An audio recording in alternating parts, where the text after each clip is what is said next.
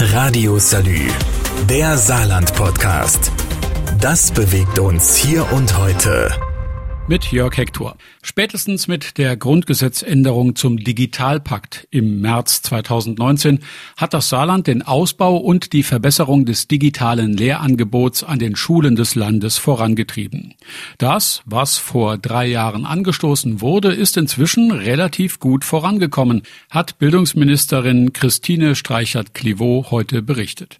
Wir werden bis zu den Herbstferien 2022 die komplette Sekundarstufe 1 ausgestattet haben mit Endgeräten für die Schülerinnen und Schüler.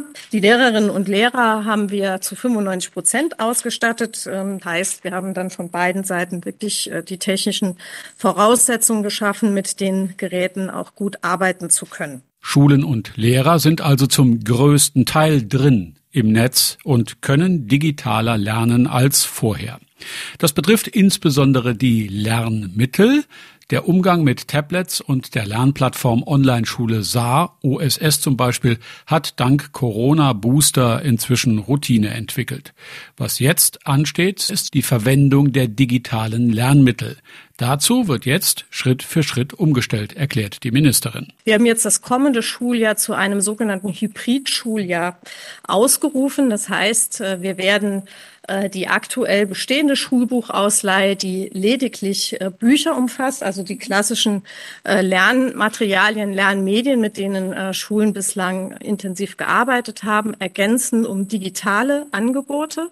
Was das für die Kosten bedeutet, die Eltern mit einbringen müssen, welche Problemstellungen sich dabei ergeben und was Lehrer künftig tun müssen, um den digitalen Lehrstoff auch an die Schüler ranzubringen, ist mein Thema im nächsten Teil gleich nach dieser Pause. Radio Salü, der Saarland Podcast. Das bewegt uns hier und heute. Täglich neu. Mit Jörg Hector. Die Schulen im Land sollen digitaler werden und natürlich auch der Unterricht. Das bringt einiges an Voraussetzungen mit sich, die seit drei Jahren Stück für Stück geschaffen werden. Die allermeisten Schulen im Land sind bereits ans Internet angeschlossen, wobei je nach Nutzung die Bandbreiten noch ausbaufähig sind.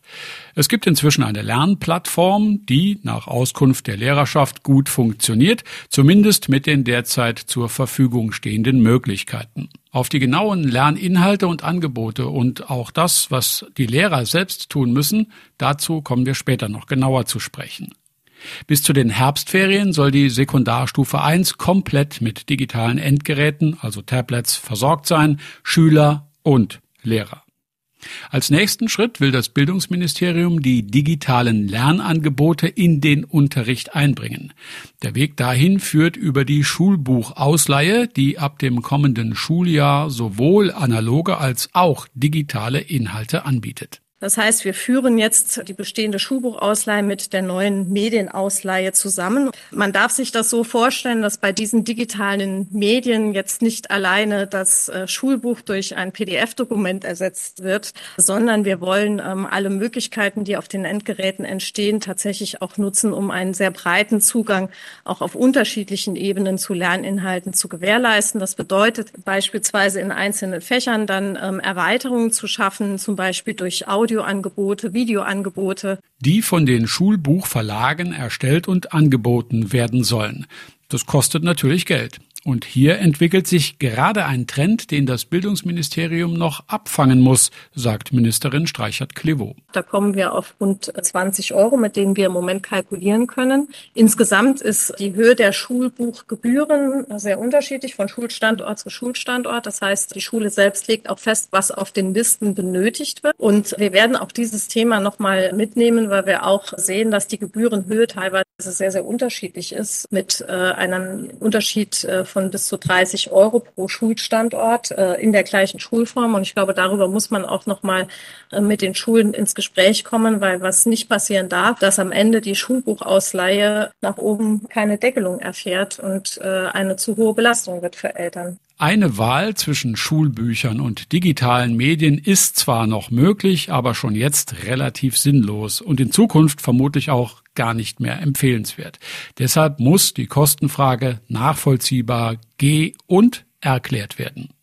Schüler werden in Zukunft digitaler lernen, indem sie öfter auf digitalisierte Lernangebote zurückgreifen können.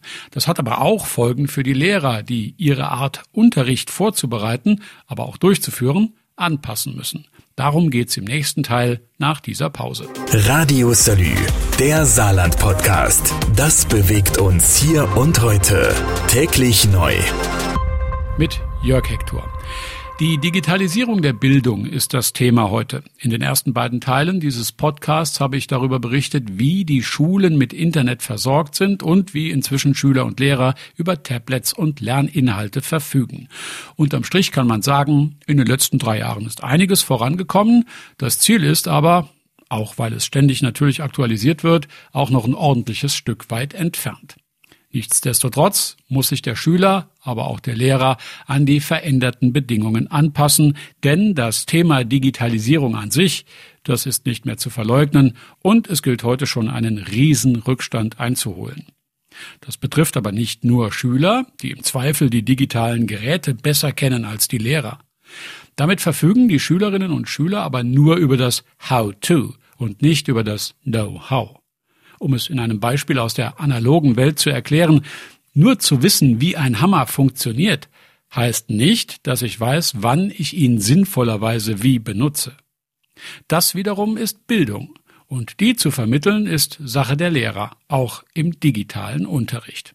Lernprozesse in der Klasse zu steuern und das Lernen sowie die persönliche Entwicklung der Schüler zu fördern, ist pädagogisches Handeln und auch das wird in Zeiten digitalisierter Bildung ein Stück weit in den virtuellen Raum verlegt, erklärt Bildungsministerin Streichert-Klevo. Datenbanken, die äh, sehr ausführlich ausgestattet sind mit ähm, individuellen Lern- und Übungsangeboten, aus denen Lehrerinnen und Lehrer dann auch äh, passgenau das auswählen können, was sie für den Unterricht benötigen.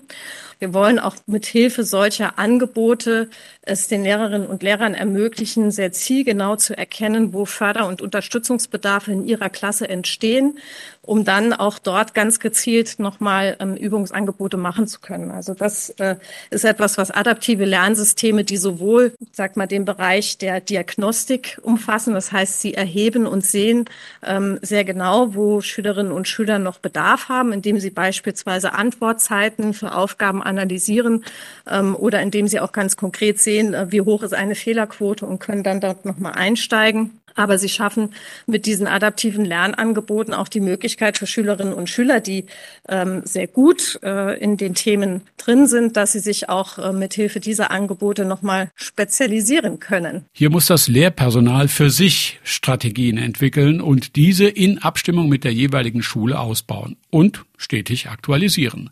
Am Ende lernen nicht nur Schüler, sondern auch Lehrer mit Hilfe von Bits und Bytes.